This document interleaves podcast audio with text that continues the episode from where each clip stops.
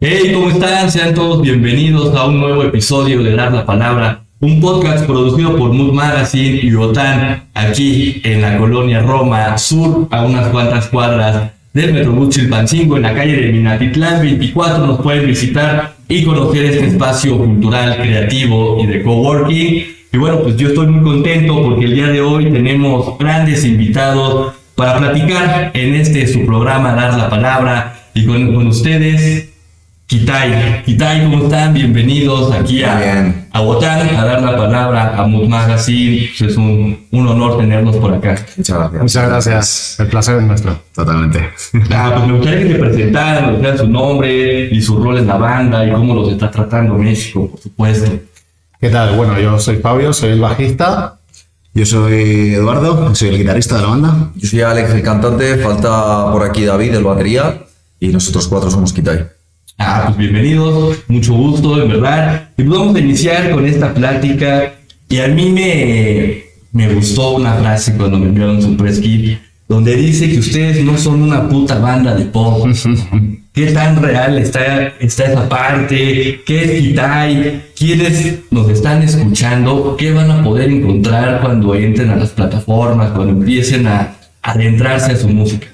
Bueno, pues Kitai es un, es un grupo de cuatro amigos que llevan luchando, peleando, sudando y viajando por todas partes desde, durante 10 años ya. Y la verdad que con una ilusión enorme por seguir haciendo música, seguir conociendo eh, sitios tan maravillosos como este y, y que vamos, seguro que nos volveremos a ver dentro de muy poquito. Ah, así va a ser. ¿Y México cómo, cómo están sintiendo el país? Muy bien. eh, ha sido una grata sorpresa para nosotros porque sí que pues teníamos expectativas ¿no? de México. Todo el mundo nos había dicho que, que la ciudad es maravillosa y tal, pero no sabíamos que iba a ser tan increíble. Para nosotros, vamos, la ciudad es preciosa, tiene mucha vida, mucha energía, la comida está súper rica, las costumbres aquí también son muy interesantes y sobre todo la gente es maravillosa y con nosotros está siendo bastante hospitalaria y bastante amable. Es algo que se caracteriza sin duda de- del mexicano, del latino. Pero bueno, hablando ahorita que hablabas de la gastronomía, de la comida tan rica, eh, algo que nos caracteriza a nosotros es el picante. Que también lo han aceptado ustedes. Bueno, estamos ahí, estamos ahí con él. Nos hemos enchilado ya. Pero bien, mira, sobre todo, mira, justo Dave eh, es el que más picante come. Por eso no ha podido venir. No. No, no, la verdad que bien, sí que descubriendo también un poquito, probando, que sí que es cierto que nosotros no estamos tan acostumbrados a- al picante como, como aquí, pero bueno, la verdad que sí que los cuatro hemos probado ahí Poco a poco. poco a poco, poco a poco. Sí, sí, Y poco a poco se van a ir adaptando tanto al picante como a la grasa. total, total. sí, sí. Y bueno, ustedes han sido una banda que han hecho lo que ustedes han querido. ¿Ya cuántos años de Kitai? pues 10 años llevamos ya con, con el proyecto. Eh, y ya te digo, la verdad que nos sentimos como el primer día, con una ilusión enorme y con ganas de, de seguir tocando y creando música. Me comentaban fuera de, de este podcast que están radicando ya aquí en la Ciudad de México. Bueno, estamos, eh, llevamos, vamos a hacer ahora un- dentro de poquito tres semanas viviendo aquí. Eh, pero sí, no, ahora volveremos para España porque tenemos que tenemos allí también gira y demás. Entonces tenemos unos cuantos shows por allí, y, pero vamos, que volveremos dentro de muy poquito, seguramente. ¿Y, y cuánto o de qué parte de España son? ¿Cómo fue el encuentro allá entre ustedes? ¿Cómo fue que decidieron crear la banda? Pues mira, nosotros somos, todos vivimos en Madrid, pero realmente de Madrid son solo David y Edu. Y nada, Alex es eh, alicantino con procedencia de Rusia y yo soy de las Islas Canarias. Y entonces, pues el grupo lo formaron Alex y Edu, se conocieron por, por lo típico de un internet, ¿no? Un anuncio.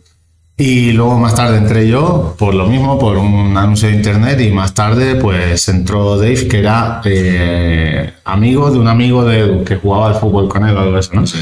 Y bueno, ya el resto de historia, ¿no? Mira, hablando del fútbol, ¿a qué equipo le van? Yo, Atlético de Madrid. Y, y las tres cuartas partes restantes, vamos al Madrid. Ah, madrileños. ¿Y tú? Yo de acá de México le voy a los Pumas. Ah, Pumas. Eh, yo soy Puma de, de corazón, hincha de, de mi equipo de toda la vida.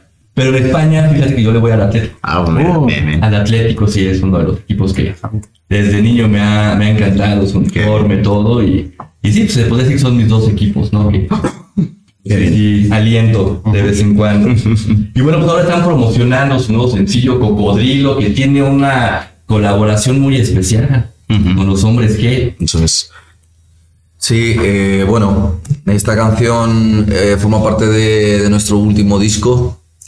Eh, no somos tu puta banda de pop, en concreto está integrada dentro de una edición deluxe que se titula Somos tu puta banda de rock, que es como la, la contrapropuesta ¿no? de- del álbum que salió pues, a finales de diciembre. Y bueno, este, este single eh, cu- cuenta efectivamente, como has comentado, con la colaboración de los G. Eh, es una canción, bueno, importante para nosotros en muchos sentidos. Eh, el principal es que tiene un componente emocional muy grande. Eh, primero porque sentimos que la letra pues, eh, es, es un viaje muy emocionante de, de emociones y de sentimientos.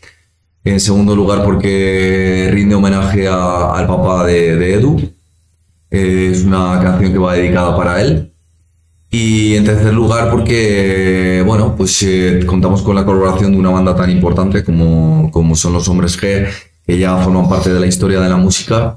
Y nosotros somos una banda que ya ha hecho bastantes colaboraciones a lo largo de pues, poco más de nuestros 10 años de carrera. Pero sin embargo, esta colaboración es una colaboración eh, muy, muy especial porque nosotros ya conocíamos a los, a los G eh, desde hace pues, cosa de 7, 8 años, tenemos mucha relación con ellos. Y bueno, esto ha pasado de una manera muy natural, muy pura, muy sencilla. Entonces al final, cuando una canción es así, cuando tiene este sentido y además tiene un sentido natural, la propia colaboración, hace que luego cuando escuchas el tema dices, "Joder, este tema tiene algo, ¿no? Eh, tiene, eh, tiene algo especial. Pues ahí está, todos esos componentes hacen que la canción sea tan especial y que le esté llegando a tantas personas ahora mismo y les esté gustando. Sí, totalmente. Y de hecho yo les iba a preguntar cómo había sido ese acercamiento con los hombres G. Y qué bueno y qué lindo es cuando hay todos estos compon- componentes que justo están mencionando para la creación de una canción, que sin duda el mensaje y la esencia se sienten al escucharla. Bueno, el acercamiento eh, fue, eh, en primer lugar, primero nosotros eh, conocimos a Rafa, el guitarrista.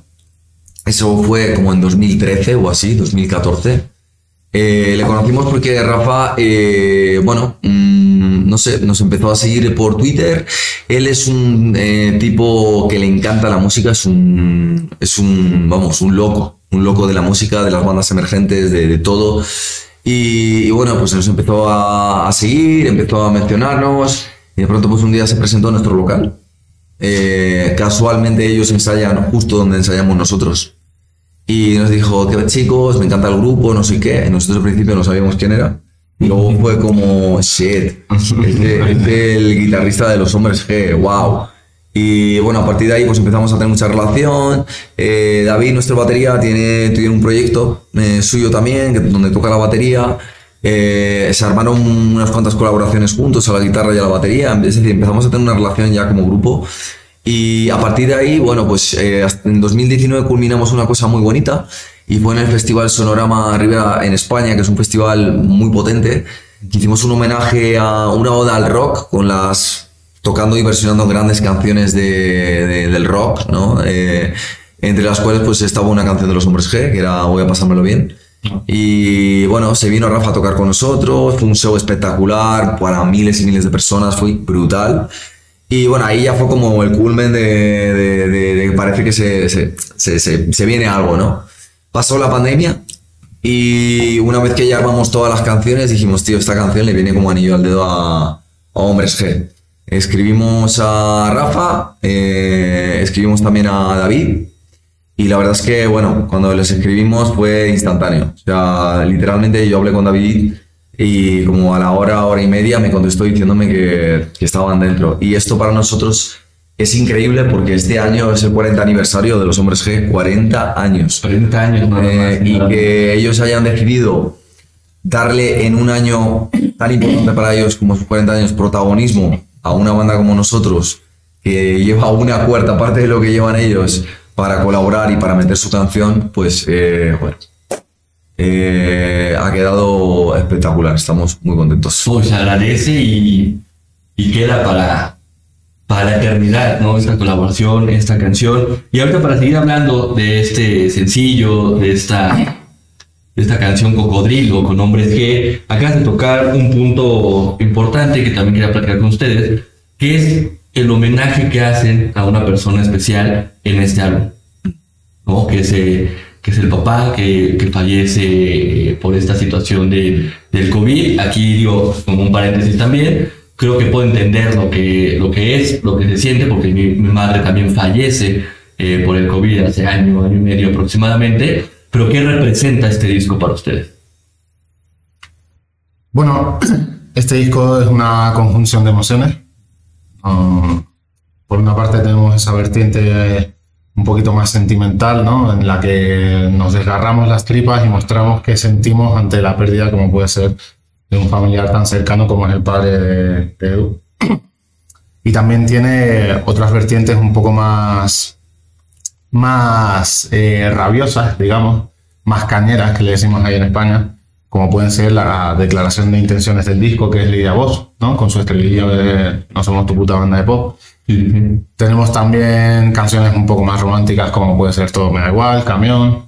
Creo que es un disco que habla de muchas cosas, pero sobre todo el leitmotiv o el hilo conductor del disco es que habla de cosas reales y cosas que nos han pasado a la banda y también tiene como un componente autobiográfico. Entonces, escuchando el disco te puedes hacer una idea un poco de cuál ha sido eh, la historia de Kitai, cómo han sido estos 10 años en los que hemos estado juntos tocando y cuál es nuestro sonido, porque también eso es algo muy importante que para nosotros este disco es el que, el que reúne la- el mejor catálogo de sonidos que hemos podido conseguir, gracias en gran parte también a, a los productores que son de aquí, de México, Ah, mira. de, de Coyoacán, ellos son los tres kamikaze.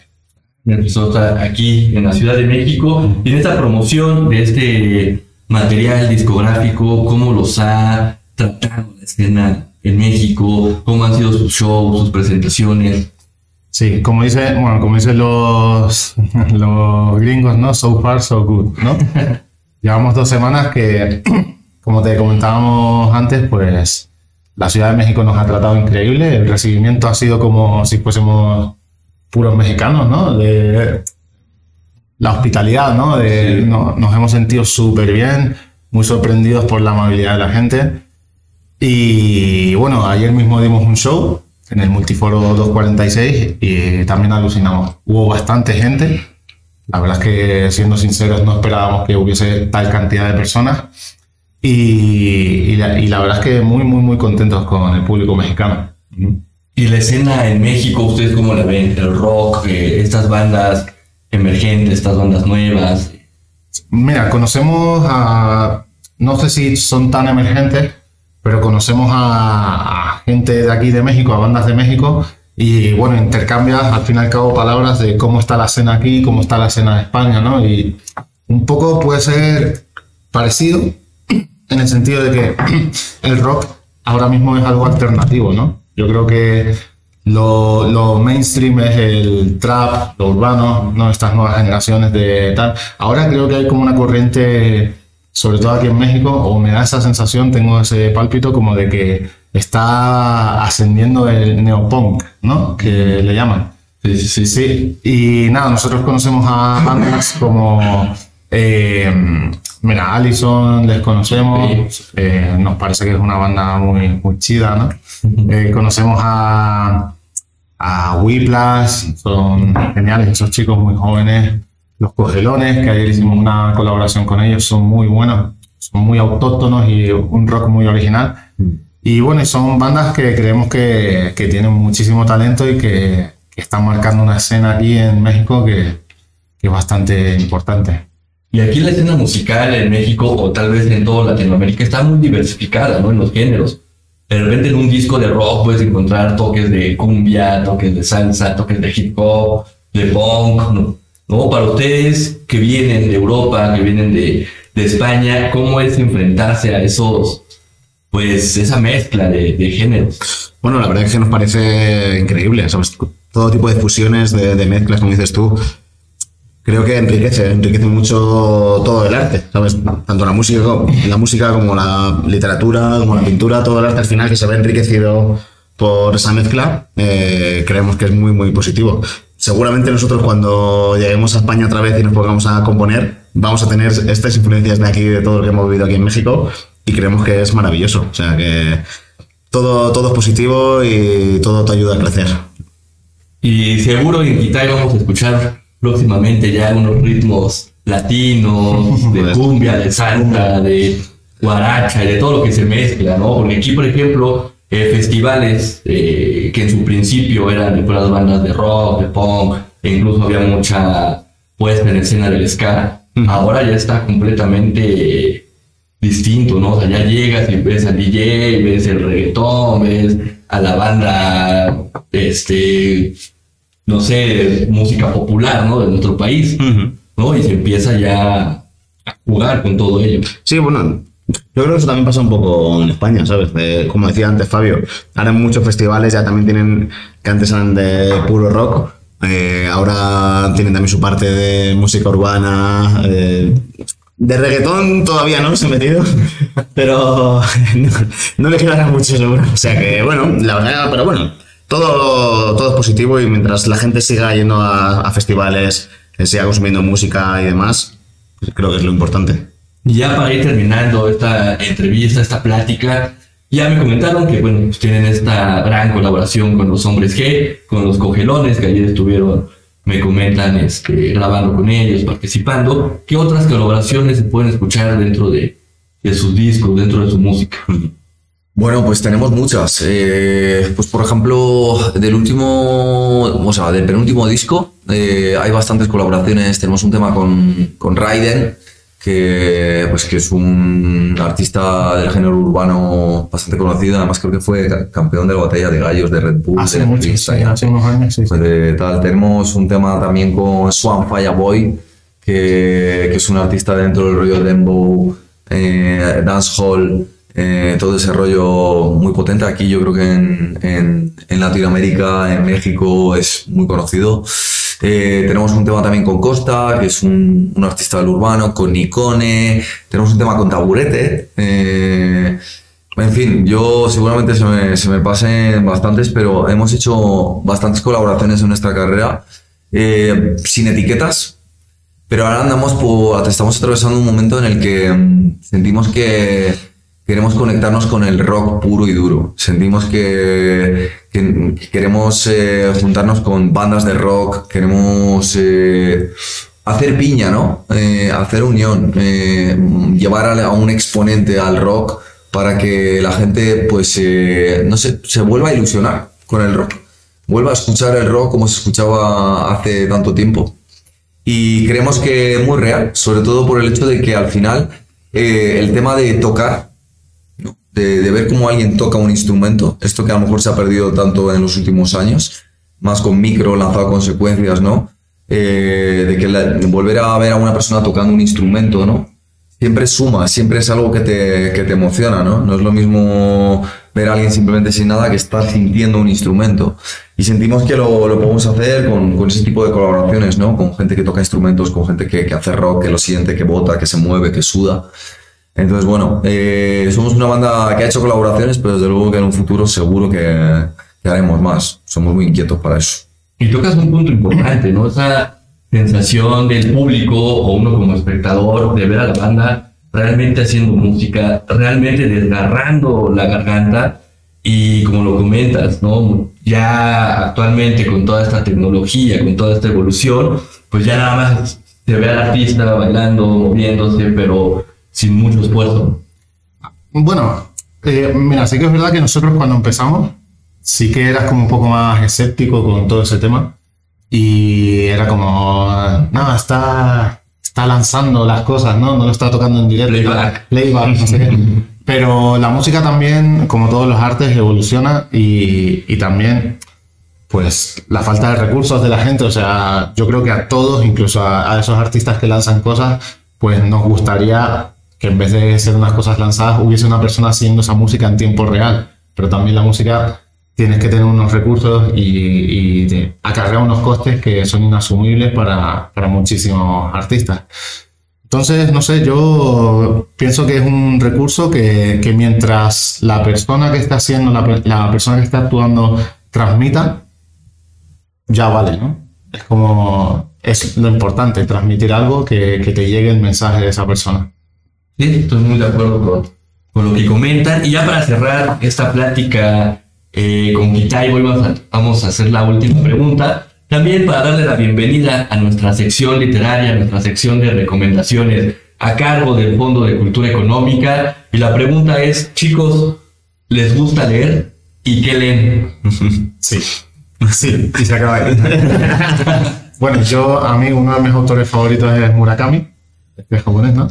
Porque pienso que más allá de contarte una historia que puede que llegues a entender, a comprender, es como muy descriptivo y te hace como ver la historia que está contando eh, desde el punto de vista suyo, ¿no? Es como que te puedes meter en su, en su primera persona del singular que está contando, ¿no?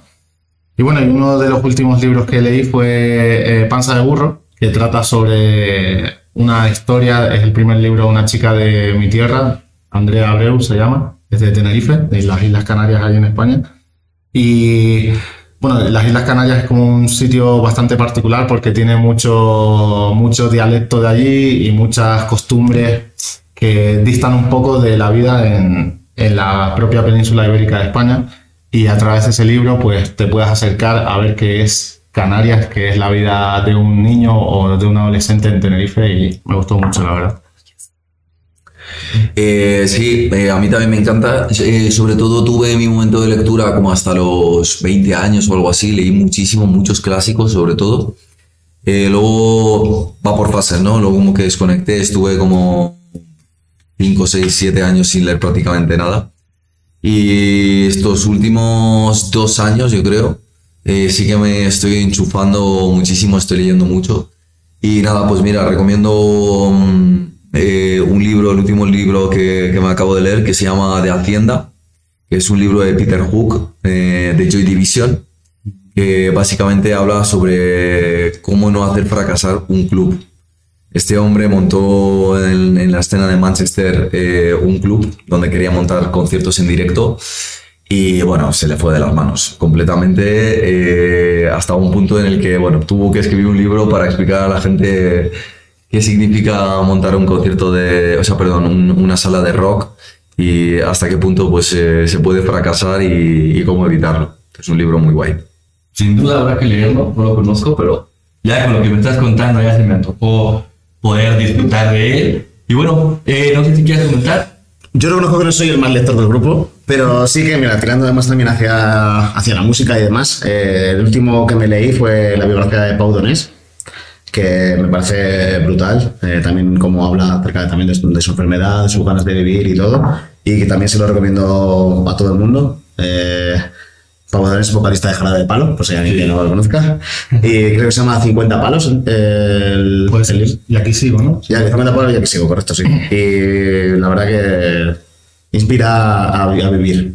O sea que es muy bonito el libro.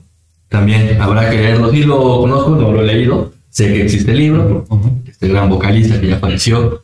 Y bueno, pues aquí nada más también como un paréntesis. En Mood Magazine nosotros publicamos mucha literatura, muchos artículos y me gusta porque tenemos un trabajo muy cercano con España y con Colombia.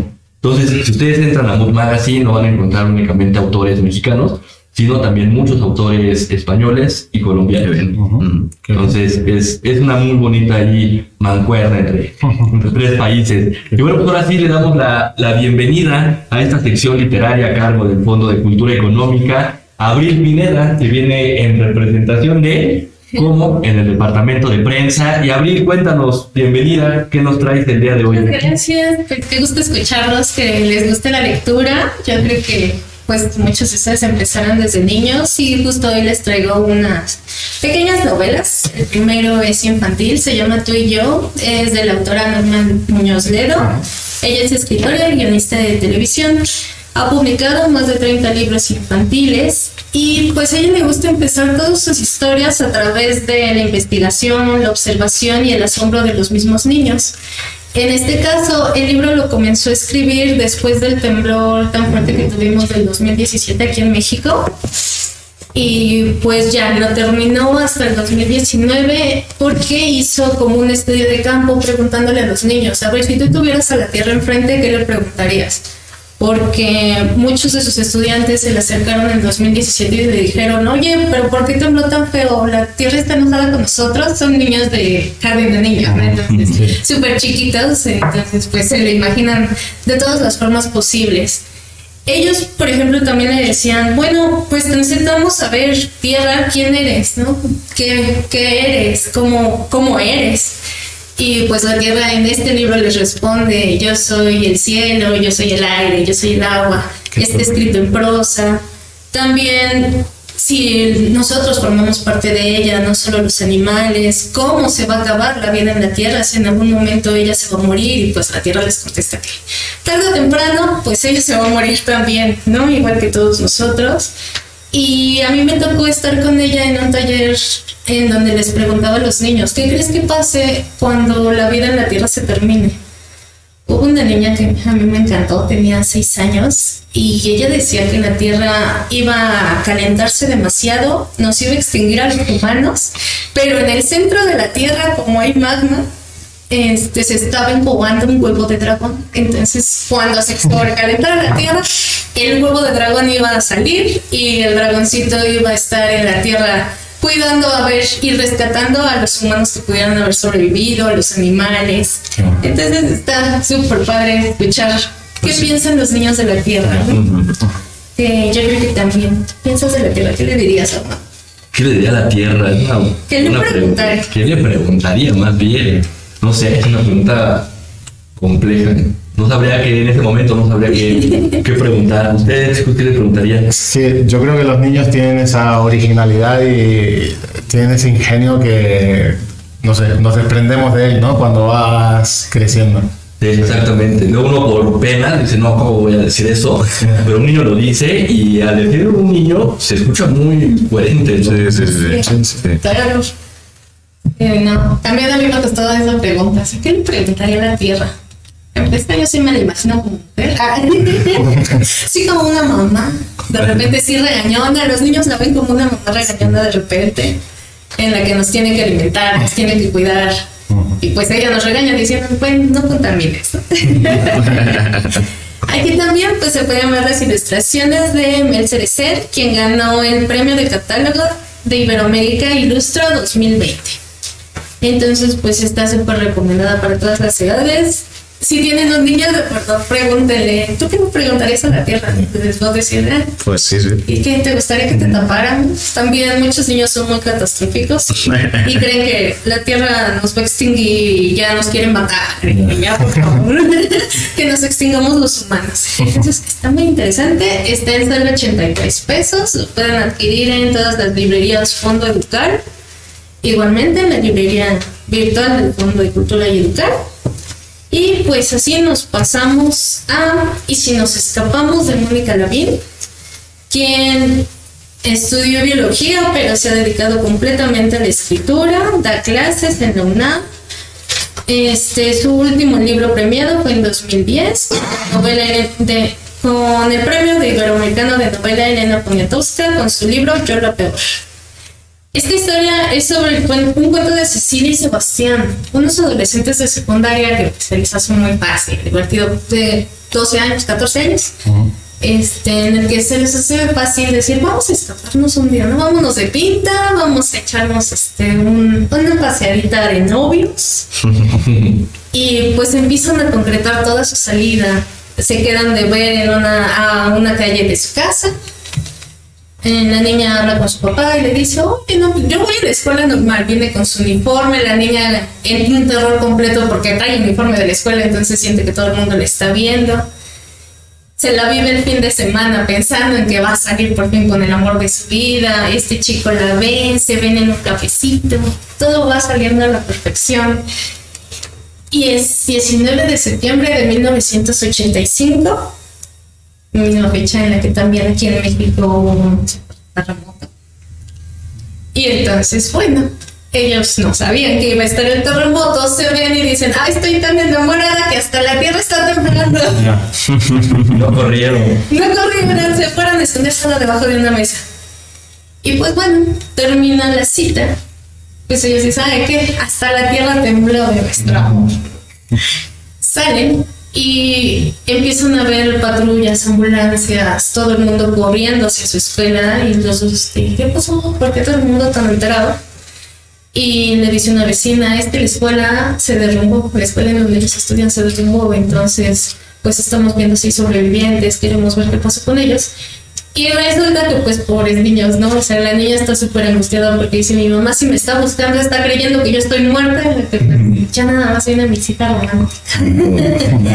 Y bueno, pues estas son las colecciones que les traigo hoy. Una es de Vientos del Pueblo, el otro es de... eh, a, a través del... No, perdón de a la orilla del viento.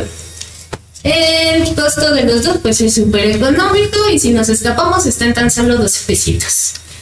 Y Mónica Lara, que es la ilustradora de Y si nos escapamos, es diseñadora gráfica, también ha tenido varios premios por ahí, varias menciones sobre su ilustración y pues espero que los dos los disfruten. Si no les gusta muchísimo la lectura, estos libros se los echan rápido. Súper chiquitos y espero que los disfruten mucho. Muchísimas gracias. Unas cuantas estaciones de, de Metrobús del metro y, Total, total. y lo terminas. Y esta nueva colección de Vientos del Pueblo es relativamente nueva, del Fondo de. Cultura Económica, donde pues publican grandes obras literarias a un precio súper, súper accesible. Sí, sí, sí, sí, sí, sí. Si se aburren también dicen, no, la lectura no es para mí, pero a lo mejor me gustaba colorear, pues coloreando. Esas son nuestras recomendaciones. Yo espero que disfruten sus libros. Estoy viendo que les tocó de regalo. Pues la biblioteca perdida, eh, sobre la biblioteca de Alejandría, en el que no queda claro cómo, cómo fue que desaparecieron, ¿no? Si sí se incendió, por qué el incendio viene después de que se destruyó. Ahí lo explican en este, en este breviario. Ah, las raíces de nacionalismo petrolero en México, de Lorenzo Meyer. Es bastante interesante para saber cómo salió Pemex de. cómo empezó Pemex aquí en la Ciudad de México. La Catedral es una novela de ciencia ficción, también súper cortita por si les interesa. Y La Negra Angustias es una novela medio histórica de la Ciudad de México, entonces todo lo que sea de la Ciudad de México, seguramente en estos, en estos libros les va a poder quedar más claro Qué qué pasa con los mexicanos. Muchas gracias. Y en especial con la, la ciudad. Y pues bueno, muchas gracias Abril por estas recomendaciones. Kitai, en verdad fue un gusto, un placer tenerlos con nosotros aquí en este podcast, dar la palabra. Y bueno, les recuerdo que pueden visitar la página del Fondo de Cultura Económica, su este, librería virtual que tiene envíos internacionales, en donde tú pidas eh, en donde estés, te van a llegar tus, Sus libros, lo que tú estés comprando. Síganos en redes sociales, síganos en Mood Magazine, en Dar la Palabra, en Botán. Vengan y visítenos. Les vuelvo a recordar la dirección. Minatitlán 24, Colonia Roma Sur, a unas cuantas cuadras del Metrobús o del Metro Chilpancingo. Yo soy Armando Noriega y nos escuchamos o me escuchan en el próximo episodio. Muchas gracias. Muchas gracias, un placer estar aquí. Redes sociales. Las redes sociales, por supuesto, las redes sociales que son arroba mando-rock, esas son las personales. Las de Mod Magazine nos encuentran en cualquiera como Mod MX, Mod con O, y por supuesto también a Wotan como UOTAN.mx. Visiten nuestro sitio web www.moodmagazine.com.mx. Ahora sí, sin más, si no olvidamos absolutamente nada, las redes sociales, por favor, de Kitai. Bueno, pues nos podéis encontrar en todas nuestras redes sociales como arroba kitai-oficial. Perfecto, pues ahí están ya las redes sociales de todos, FC México, del Fondo de Cultura, tanto en Facebook, Twitter, Instagram, Todas las TikTok, redes sociales. en todas. YouTube, las que ustedes gusten. Pues muchas gracias y ahora sí nos retiramos y nos escuchamos o me escuchan en el próximo capítulo. Thank you.